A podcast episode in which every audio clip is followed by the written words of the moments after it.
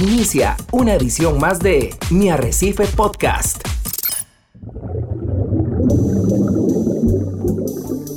Usted está a punto de sumergirse en los misterios de nuestros océanos y en el fascinante mundo de los acuarios marinos.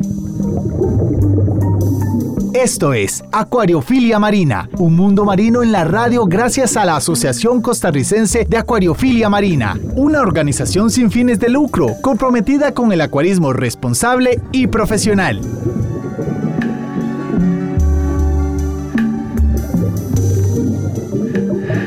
Muy buenos días, amiga y amiga que está acompañándonos hoy, sábado, hermoso sábado por la mañana, en la frecuencia de Radio Monumental que tengan ustedes un día sumamente agradable, que todo les esté saliendo como planeaban desde el inicio del día y muy agradecidos porque nos sintonizan una vez más en Acuariofilia Marina. Le doy la bienvenida a nuestro compañero, a nuestro coproductor de Acuariofilia Marina, don Ricardo Calvo, después de que se nos escapó por unas merecidísimas vacaciones. Don Ricardo, muy buenos días. ¿Qué tal? Eh, buenos días, don Hernán, y muy buenos días a todos los amigos que nos acompañan en las ondas radiales de Radio Monumental, la radio de Costa Rica. Un placer saludarles eh, en este sábado. Gracias por estar en sintonía de este programa que es parte de la Asociación Costarricense de Acuariofilia Marina, que busca concientizar a todas las personas que somos parte de este hermoso hobby de tener eh, peces, acuarios en nuestros hogares con buenas prácticas, con responsabilidad sobre estos seres vivos que tenemos en, nuestro, en nuestra custodia y también busca darle voz y visibilidad a muchos esfuerzos que se hacen dentro y fuera del país para el rescate de los recursos naturales con mucho énfasis en los recursos marinos. Muy bien acompañados de Pablo Díaz en el Control Master Monumental. Le damos gracias al creador, don Hernán, por una, una semana más en la que podemos traer este programa y como dice usted, regresando de, una semanita de vacaciones, donde gracias a Dios pudimos darnos un paseíto, pero muy contento de estar nuevamente acá, como todos los sábados, acompañando a nuestra audiencia, que por cierto nos sigue escribiendo a través de las diferentes eh, redes sociales y plataformas que tenemos disponibles para que puedan conversar con nosotros. Quisiera aprovechar, don Hernán, para mandarle un saludo muy rápido a Orlando Palma, a Jania Vega, a Fabián Cibaja y a Víctor Cordero, muchísimas gracias por tantos comentarios, por tantos mensajes, por tanta gente que está acercándose en los diferentes programas, porque, don Hernán, si algo que hemos tratado en los últimos, en, los últimos años de este, de este programa, porque ya son varios años eh, al aire, es tratar de dar una variedad de temas, de tópicos que sea inclusivo a todo el acuarismo, si se quiere. Y hemos traído no solamente programas que hablan de acuarios marinos, hemos traído programas que hablan de acuarios de agua dulce, acuarios plantados, de los diferentes peces de ambos lados, pero también de humedales, de pasto marino, de la isla del Coco, del parque marino, de eh, el CIMAR en la Universidad de Costa Rica, en fin, queremos eh, darle siempre visibilidad eh, y hacerlo muy inclusivo para que los diferentes sectores que cobijan toda esta acuariofilia pues puedan ser partícipes de ellos y eso hace que mucha gente que tradicionalmente no ha sido de acuarios marinos pues se acerque a nosotros también y, busquen pues cooperar, opinar, sugerir eh, una serie de cosas que enriquecen el programa. Así que muy contento de estar hoy con todos nuestros radioescuchas acá en Acuariofilia Marina. Ricardo, hoy eh, tenemos también que presentarles a nuestros amigos oyentes eh, que están ahí sintonizando la radio de Costa Rica en el vehículo, en la casa, en su lugar de trabajo.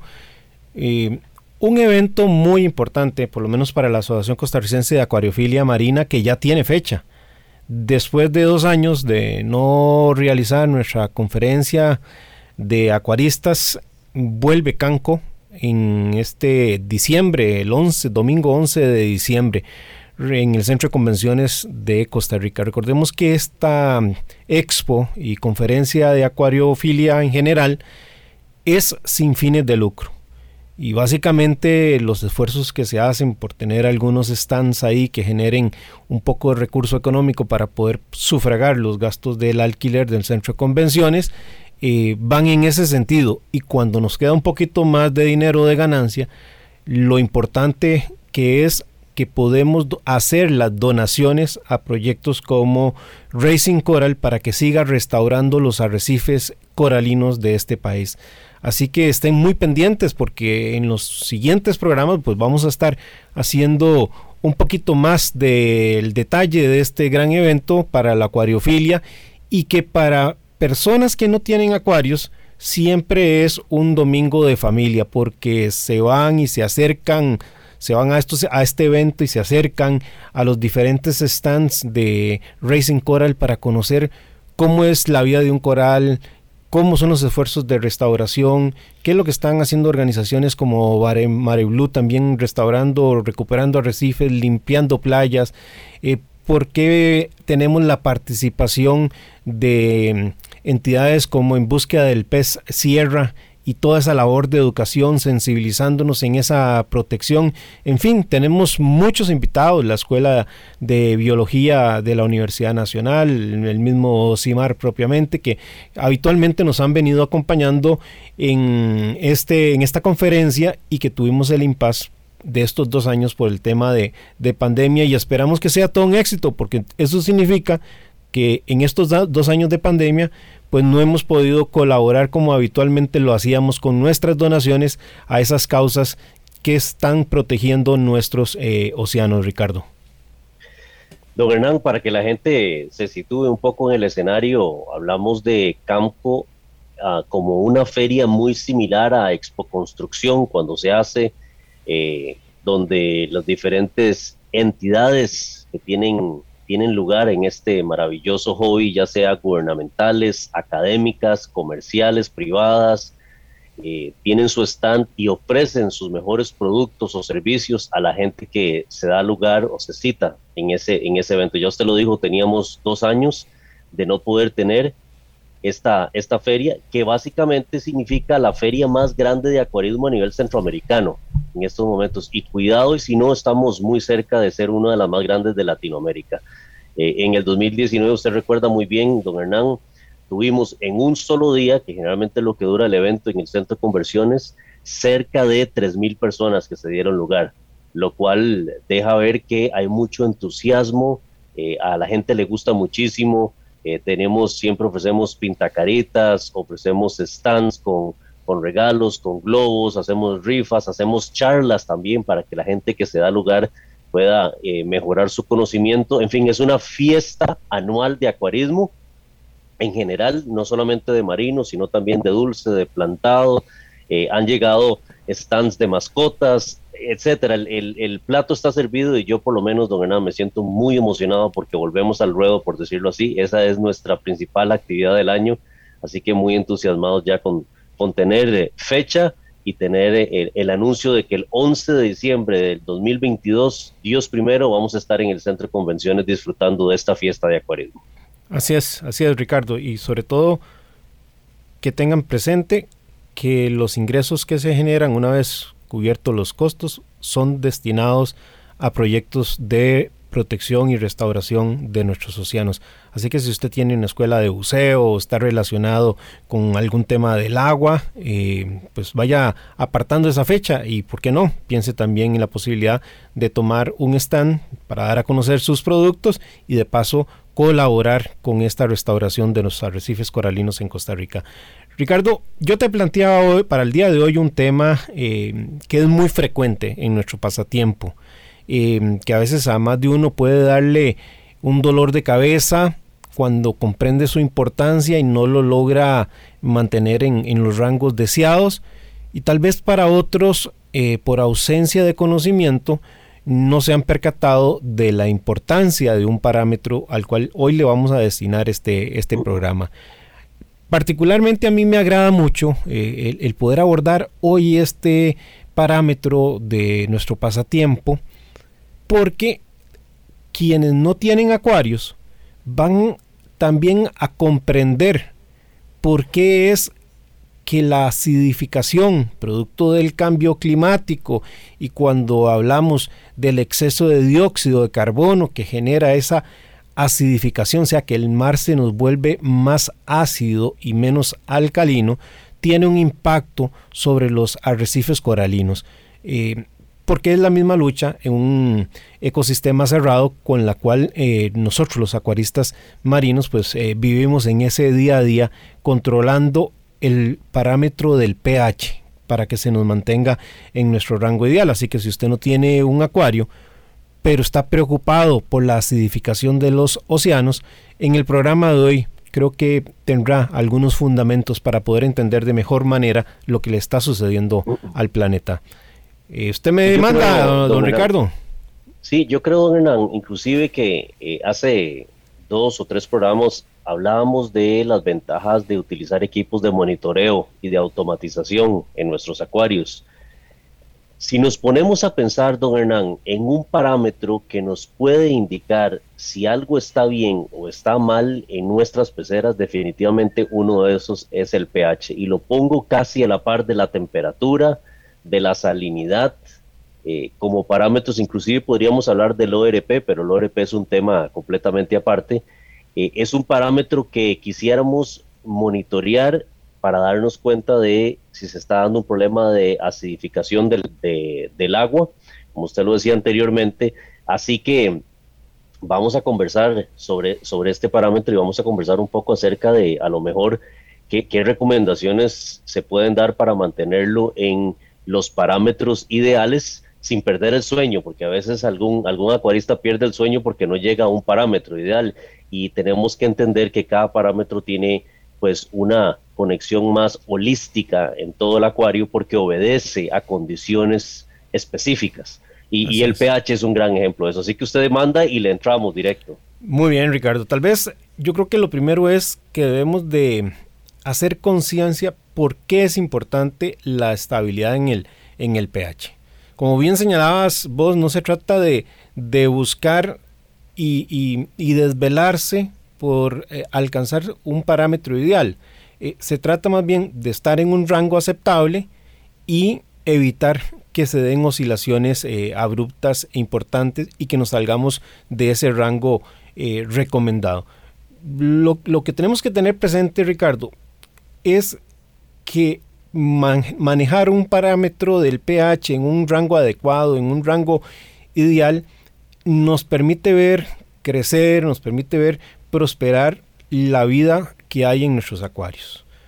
Cuando el pH no anda bien, cuando ese pH eh, tiene problemas que ya pueden ser hacia la alza o hacia la baja, que lo más frecuente es hacia la baja, significa que nuestro pequeño arrecife, que nuestro pequeño ecosistema cerrado, va a sufrir un estrés, principalmente los eh, corales, pero no, es, no, no escapan los peces y por supuesto los demás organismos que tenemos en nuestro ecosistema. Lo mismo sucedería entonces con los arrecifes naturales de, los océanos.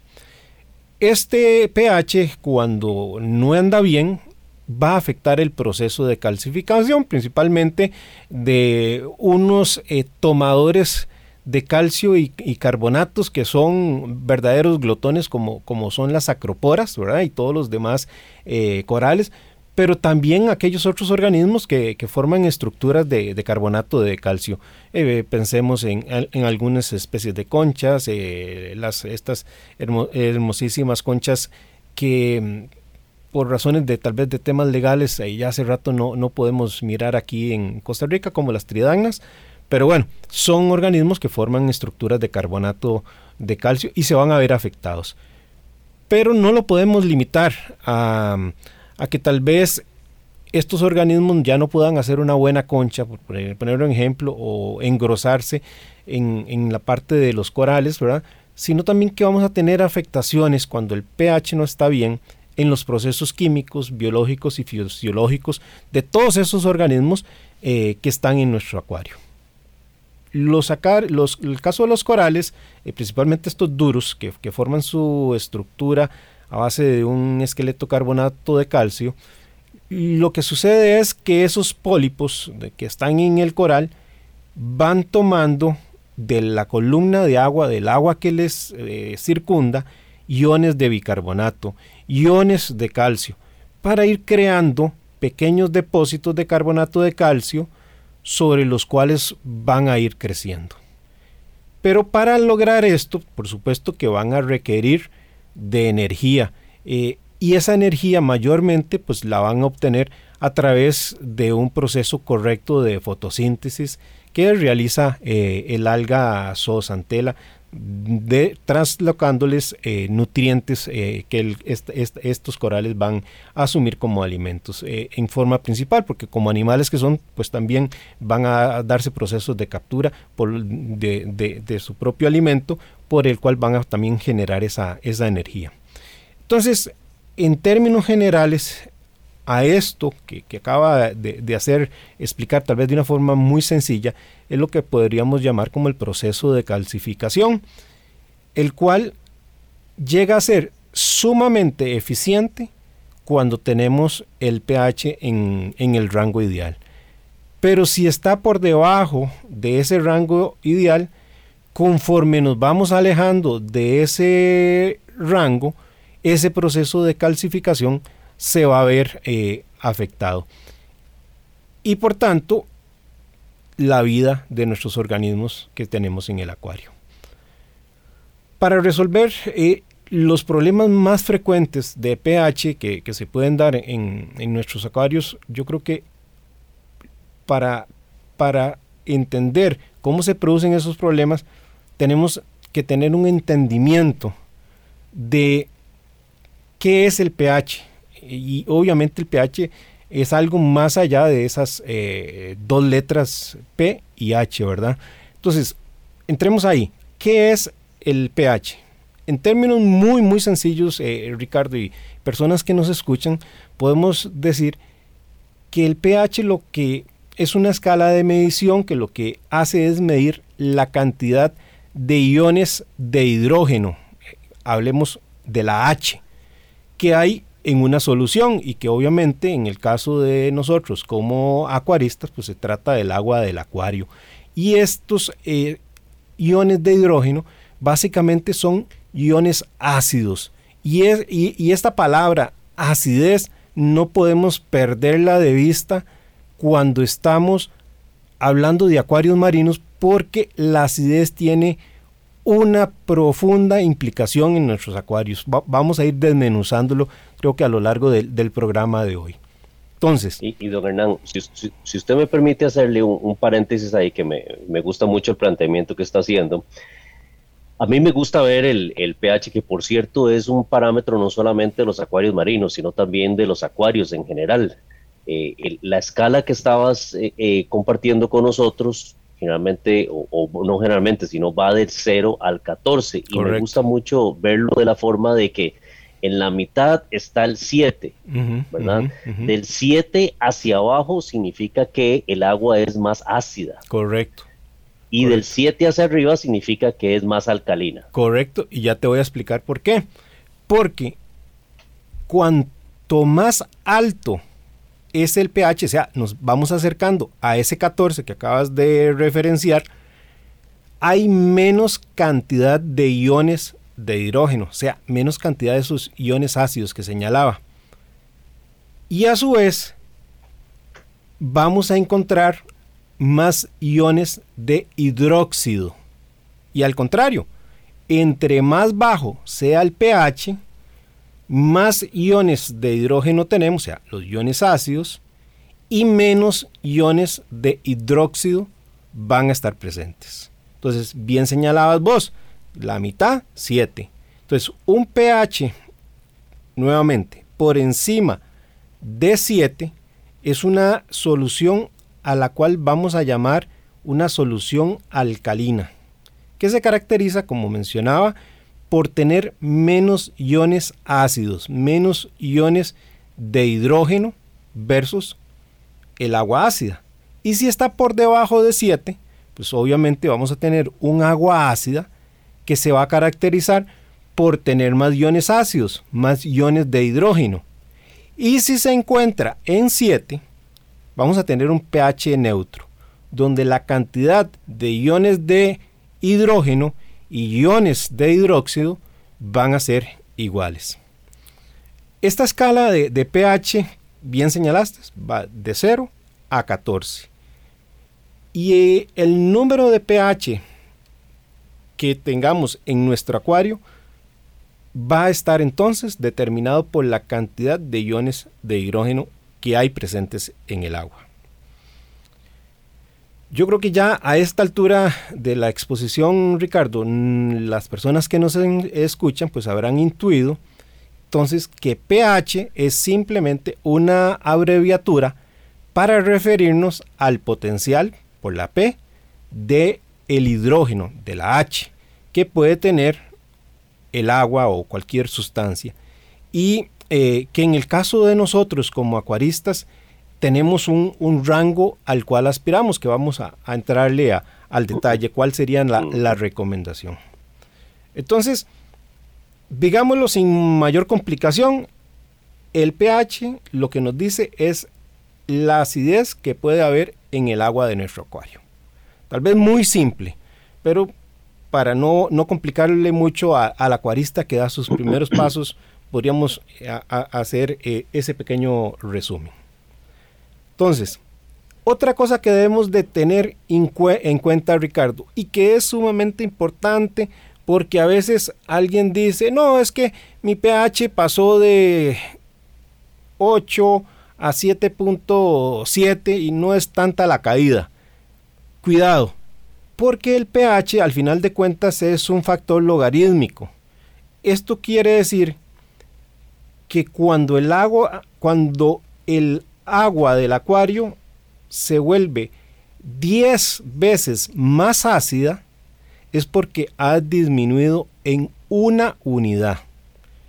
Pero cuando el agua del acuario se vuelve 100 veces, ojo, 100 veces más ácida, es porque ha disminuido en dos unidades.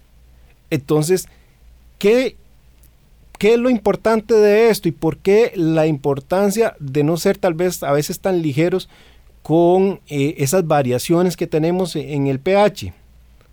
Eh, porque tenemos que entender que esas variaciones por, e, por ese factor logarítmico tienen un profundo impacto en la química de nuestro acuario. Y esos pequeños cambios de agua en nuestro acuario generan eventualmente desde un pequeño hasta un gran estrés en los organismos que tenemos.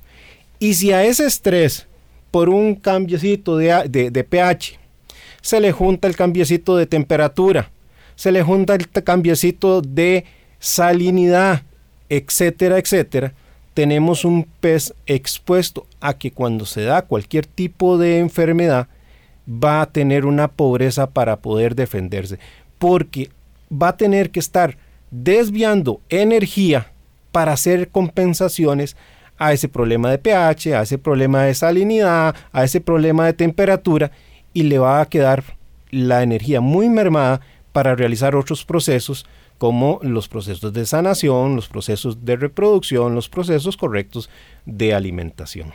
Yo creo que vamos justificando por aquí eh, la importancia del pH, Ricardo, pero nos dice Pablo que eh, está encima del corte comercial y nos tenemos que retirar unos minutos y ya estamos de regreso de nuevamente con Acuariofilia Marina. Mi Arrecife Podcast. Muchísimas gracias por estar en sintonía de Acuariofilia Marina acá en los 93.5 de Radio Monumental, la radio de Costa Rica.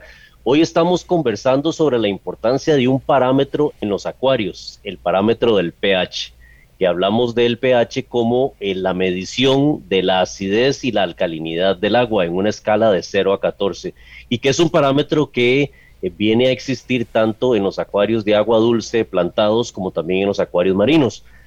Don Hernán, ahora vamos a profundizar en este aspecto, pero nosotros podemos definir el nivel de pH en nuestro acuario, independientemente de cuál sea, eh, de cuál tipo de acuario sea, dependiendo de los seres vivos que vayamos a tener. Por ejemplo, hace unas semanas tuvimos un programa muy hermoso donde hablamos de los discos en el agua dulce sabemos que los discos tienen una necesidad muy específica de un nivel de pH en los acuarios de agua dulce. En el acuario de, agua salada o en el marino tenemos unos parámetros o un rango más óptimo de 8.0 a 8.4, pero ahora vamos a, profundizar un poco en ese asunto. Lo que sí me gustaría decir es que, don Hernán, en los acuarios cerrados, como los que tenemos en casa, la cantidad de pH en el agua tiende a bajar con el tiempo, especialmente porque la alcalinidad también tiende a bajar, que es la que al fin y al cabo eh, absorbe la parte de acidificación de la, de la, la habilidad de, absorber la, acidez del agua.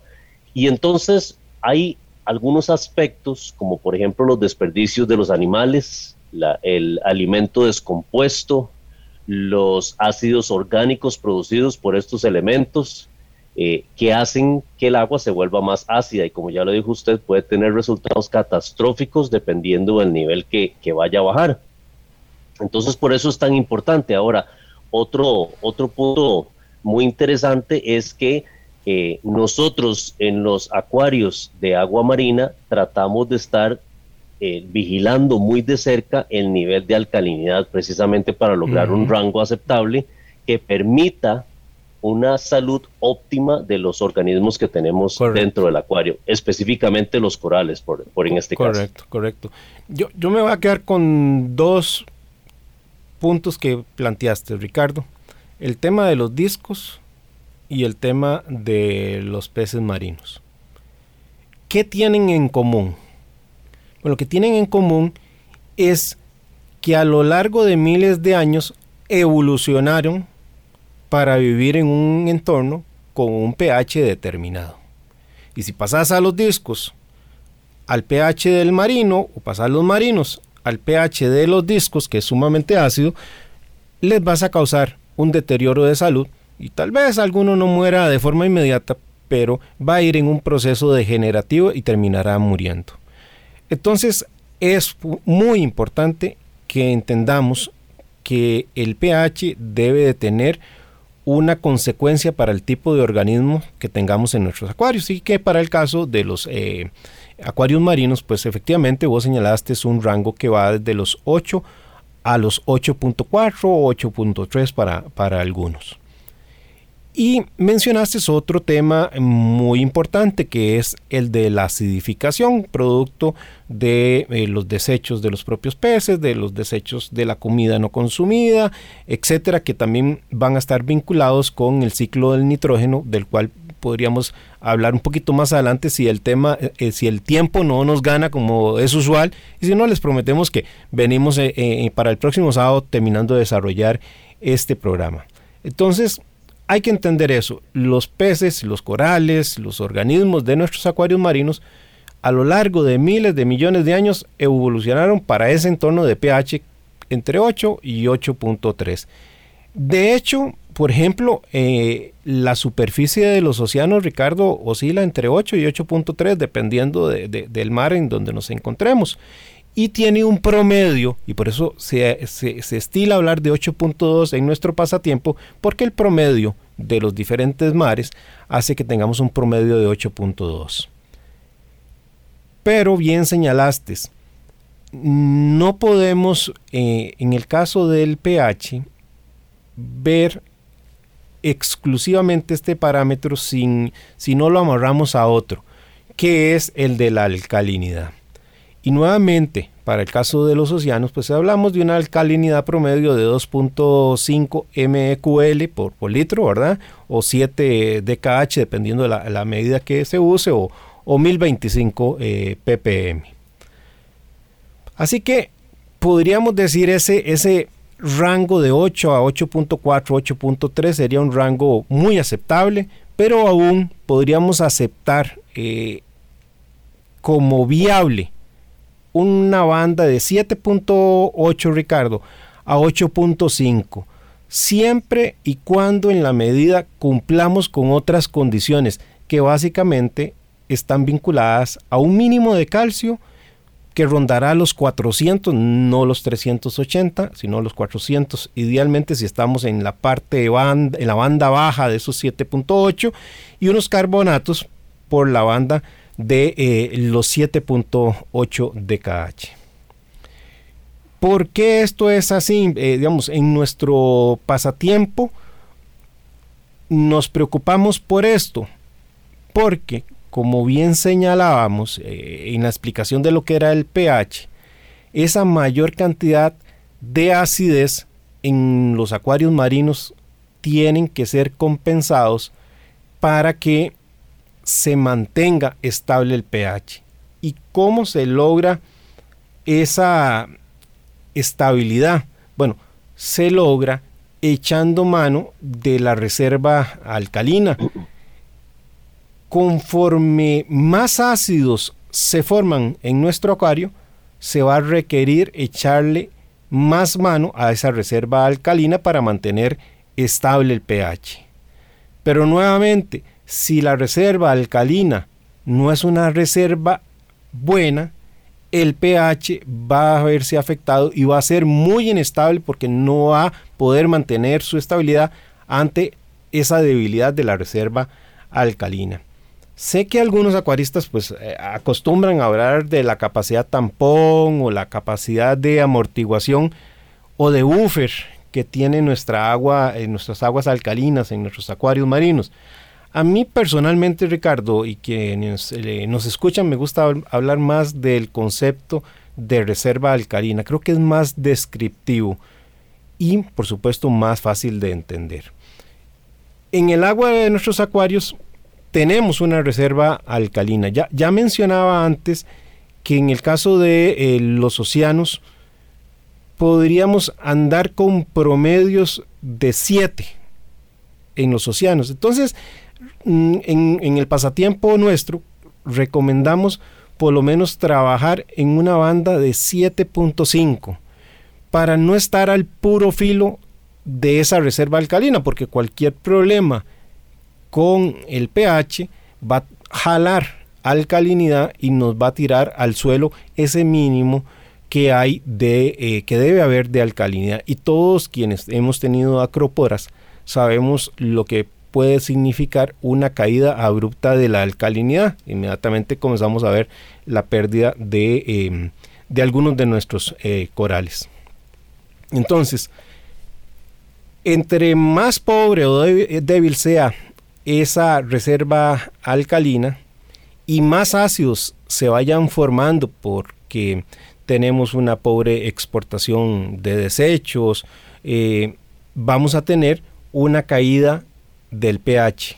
Y entre más robusta pues sea nuestra reserva alcalina, esta podrá tener la facultad de absorber o neutralizar o lidiar, como ustedes quieran, de mejor manera esos ácidos que se vayan presentando, manteniendo así un pH en un rango estable. Personalmente, a mí me gusta moverme entre 8.3 y 8.5.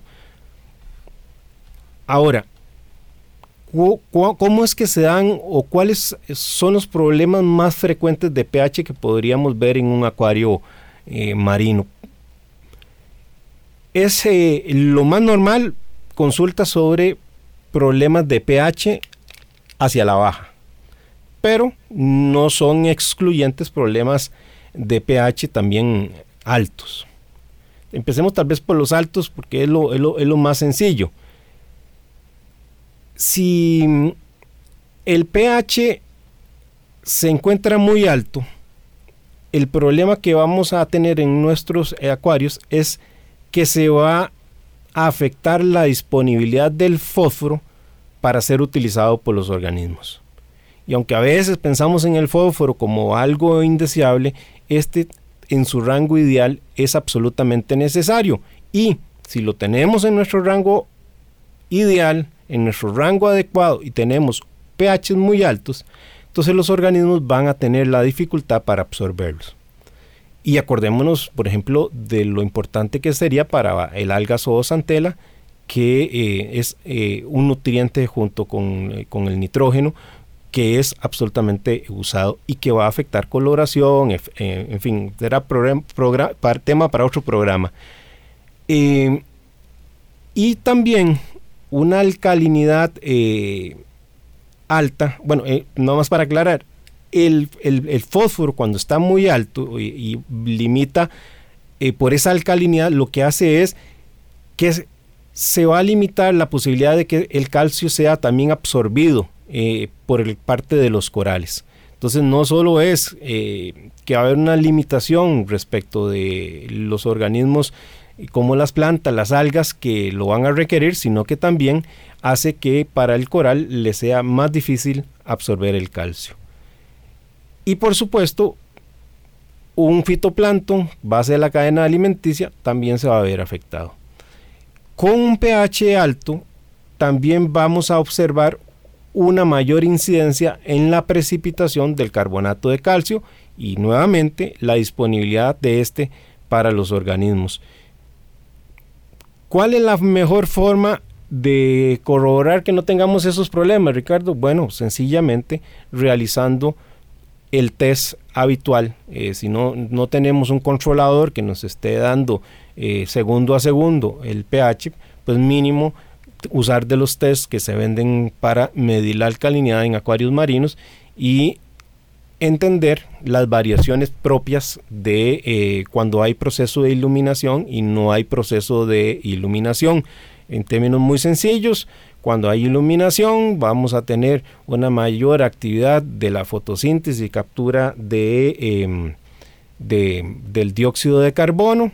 Al haber menos dióxido de carbono vamos a tener la posibilidad de mejorar nuestros pHs y viceversa cuando las luces están apagadas y ya no hay actividad fotosintética de nuestros organismos y ese dióxido de carbono pues no es absorbido por estos eh, organismos.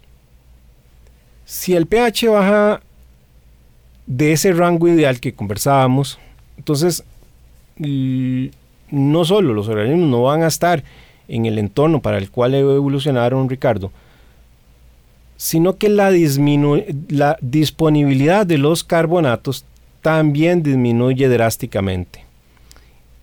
¿Por qué va a disminuir? Porque acordémonos que al, haber mayor acidez, el pH va a consumir o va, va, a capturar esa reserva alcalina y al capturar esa reserva alcalina le está restando la posibilidad de que esté disponible para eh, nuestros corales. Entonces, esa disponibilidad de carbonatos va a disminuir. Y si el pH sigue bajando a niveles críticos, ya vamos a entrar en rangos donde los organismos van a entrar en serios problemas en la formación de sus conchas o de sus esqueletos. Pero como decía al inicio, el problema no se va a limitar ahí. Vamos a tener producto de esa mayor acidez presente en el agua del acuario, afectaciones a procesos metabólicos de los organismos que van desde la alimentación, la respiración y la reproducción. En términos generales, Ricardo, resumiendo, esos serían los grandes problemas de uno y de otro lado, de uno y otro extremo. Y tal vez si, si todavía estamos, por lo menos para dejar introducido, cuáles son los problemas frecuentes y cómo podríamos eh, solucionarles, eh, solucionarlos, si te parece. Entonces, podríamos decir que hay varias causas comunes que impulsan el pH a la baja. Ya, ya, ya adelantamos uno de los más comunes, que es el que afecta eh, nuestra reserva alcalina y va a girar en torno al dióxido de carbono, el famoso CO2 o ácido carbónico. Y aquí no solo tenemos que pensar en que esos organismos vivos respiran y desechan dióxido de carbono, sino que también muchos de los acuaristas, me incluyo en ellos, tengo una parte, por lo menos no grande, pero una parte que me permite aportar los carbonatos y el calcio a través de los famosos reactores de calcio. Los reactores de calcio, para quienes no conocen, es simplemente un eh, aparato cilíndrico eh, mayormente en los cuales fuera del acuario pues agregamos una media, eh, unas roquitas blancas que están formadas a base precisamente de carbonato de calcio, eh, mayormente sintéticas unas y, ya cuesta ver eh, algunas extraídas de la naturaleza. Pero para que se disuelvan y se vuelvan disponibles ese carbonato y ese, ese calcio presente, se le inyecta dióxido de carbono. Dióxido de carbono o ácido carbónico que lo que hace como cualquier ácido es disolver. Entonces hay que bajar el cilindro que almacena esas roquitas blancas a un pH ácido por debajo de 7, normalmente algunos lo utilizan entre 6.4, 6.8, depende mucho de la calidad de la media que estés utilizando y se le inyecta el dióxido de carbono para acidificar ese contenedor y que se vaya disolviendo lentamente esa media y libere el calcio y el carbonato.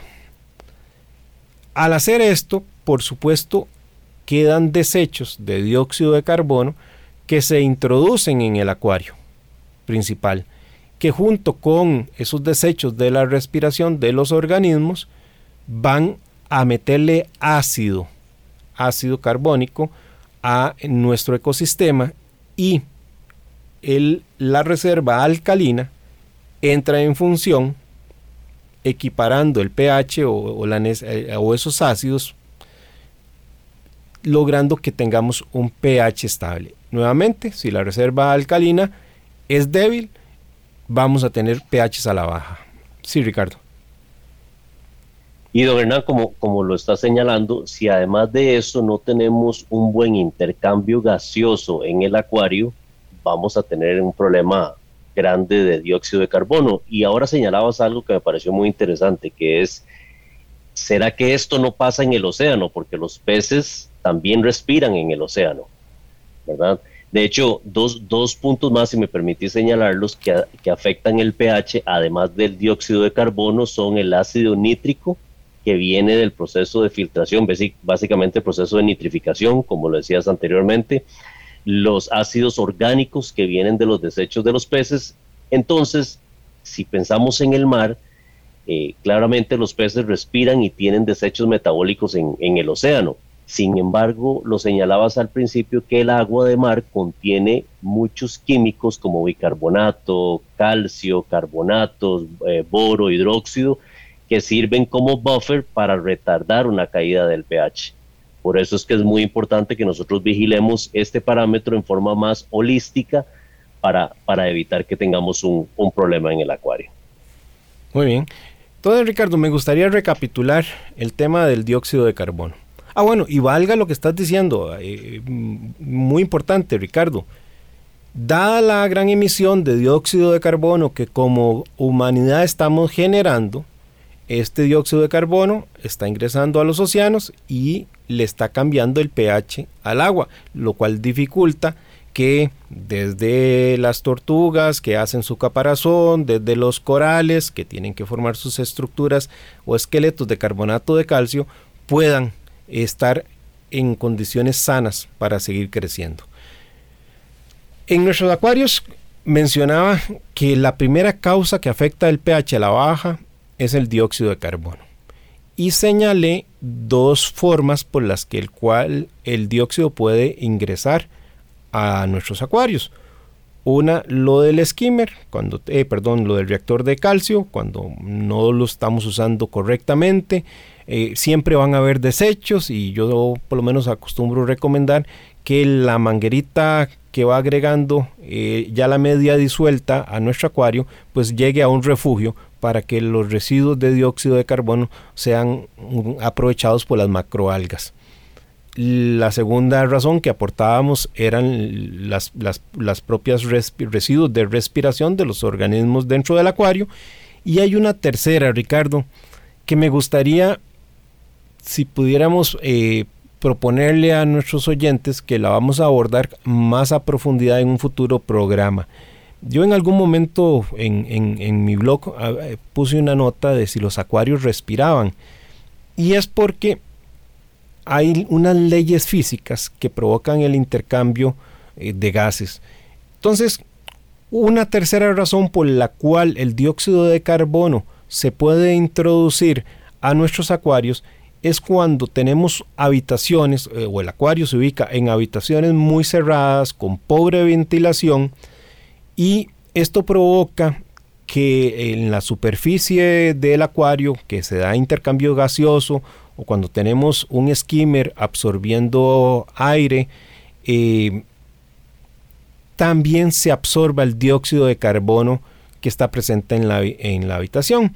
Y por, el, y por estas leyes físicas, ahorita se me escapa el nombre de, una ley en particular, estos, las concentraciones de la habitación junto con las concentraciones del acuario van a tender a equipararse, a nivelarse por, ese, por, ese, por esa transferencia de gases, que no solo aplica para el dióxido de carbono, aplicará también para el oxígeno, aplicará también cuando pintamos, cuando agregamos algún aerosol a la casa, se va a dar esa transferencia, pero es todo un tema creo que para desarrollar más adelante.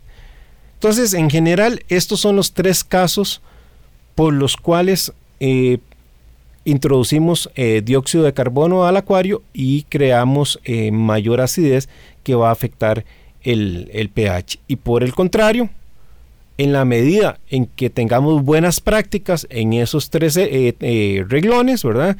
De una casa bien ventilada, que tengamos pocos residuos del reactor de calcio que lleguen al acuario principal y tengamos buen movimiento de agua dentro del acuario para expulsar ese dióxido de carbono de desecho de respiración de nuestros organismos, vamos a favorecer un mejor pH en, el acuario.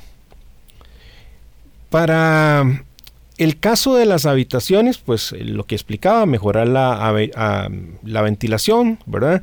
Eh, si vivimos en un apartamento y el skimmer, eh, que es un medio físico, mecánico por el cual filtramos eh, el agua y logramos extraer proteínas eh, de nuestros desechos orgánicos, no tiene la posibilidad, porque estamos en un apartamento cerrado, pues eh, la recomendación es hacerle un pequeño orificio ahí a la pared donde se encuentra el acuario y poner la manguerita de ese skimmer a chupar el aire de la calle. también tenemos que mejorar el movimiento de las aguas, como expliqué, una adecuada rotación de aguas eh, dentro del acuario. En fin, para no detenernos, porque hay muchas otras causas más, eh, Ricardo, no, no, no, quisiera eh, profundizar más en estas. El otro tema que puede afectar el, el correcto funcionamiento de nuestro pH es cuando no le damos seguimiento precisamente a la alcalinidad a, la alcalinidad presente en nuestros acuarios. Entonces el acuarista se atiene y no realiza los test. Al no realizar estos test, eh, compromete precisamente esa reserva alcalina de forma tal que ya no está lo suficientemente robusta para enfrentar esa mayor producción de ácidos. Otra fuente eh, por la cual eh, se introduce el ácido que afecta el pH es por la actividad del ciclo del nitrógeno, Ricardo. Para cada molécula de amoníaco que se forma en el acuario, por los desechos que generan los organismos vivos, eh, ya sean peces, eh, corales, los invertebrados, etc. Y para que este amoníaco llegue finalmente a convertirse a nitrato, se va a producir un ion de hidrógeno. Así que aquel pH se va a ver afectado a la baja. Y conforme exista más creación de nitratos en ese proceso de conversión de amoníaco a nitratos, y estos, eh, eh, eh, perdón, de amoníaco a nitritos y estos nitritos a nitratos, también vamos a tener una mayor formación de iones de hidrógeno que como expliqué al inicio, simplemente van a acidificar el agua y a provocar una baja en el pH.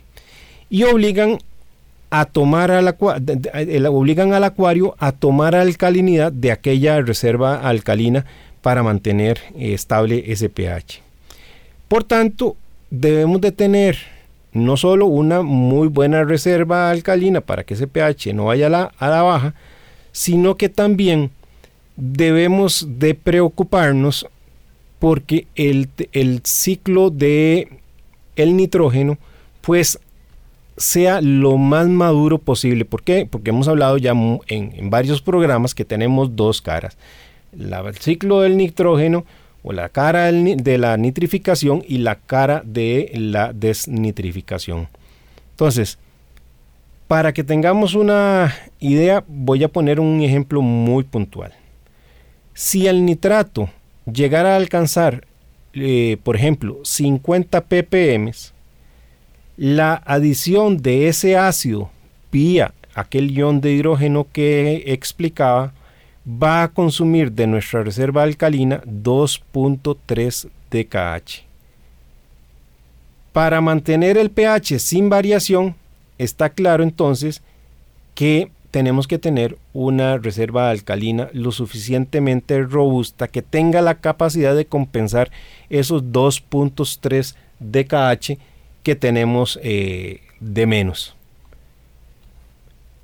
Ahora bien, cuando nuestro acuario se da el proceso de desnitrificación, la sea la segunda cara de la moneda, sea por el cual el nitrato es convertido a nitrógeno gaseoso, lo que sucede también por la actividad de las bacterias, que ya las hemos hablado en otros eh, programas, que básicamente en este caso van a ser anaeróbicas eh, dentro del ciclo de, este del nitrógeno, perdón, van a ser bacterias eh, anaeróbicas, ¿sí?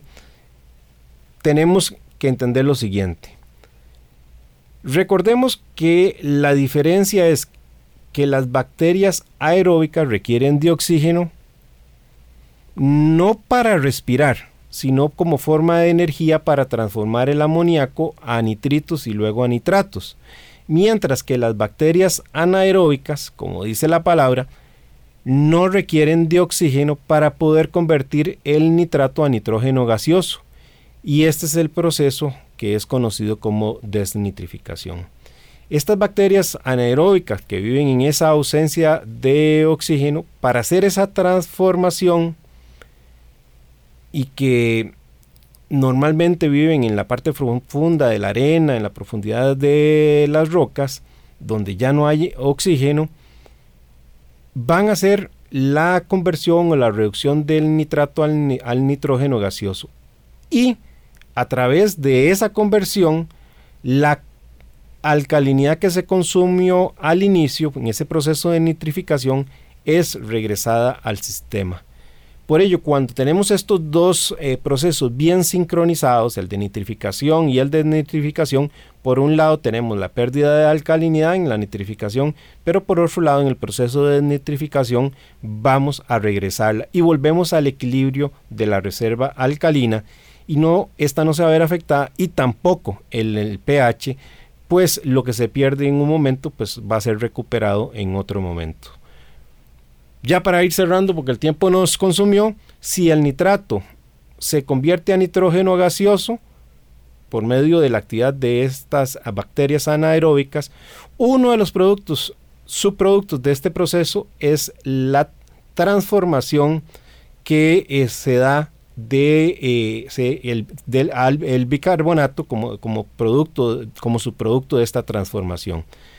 Y eso es como resultado de un desdoblamiento de la glucosa y el nitrato en esa condición típica de anoxia. Y por tanto la reserva alcalina perdida pues se recupera y como eh, y por tanto también tenemos eh, una reserva alcalina que se mantiene y un pH es, eh, correcto. El tiempo nos, nos ha ganado así como medio atropellado este final por, por razones de tiempo, pero les prometemos que eh, vamos a profundizar en próximos programas un poquito más porque nos quedan temas todavía sobre los problemas del pH. Pero el tiempo nos ganó, así que nos despedimos puntualmente. Ricardo Calvo y Hernán Azufeife los esperamos en un próximo programa de Acuariofilia Marina. Siga en sintonía de Radio Monumental, la radio de Costa Rica. Acuariofilia Marina, un mundo marino en la radio, gracias a la Asociación Costarricense de Acuariofilia Marina. Mi Arrecife Podcast.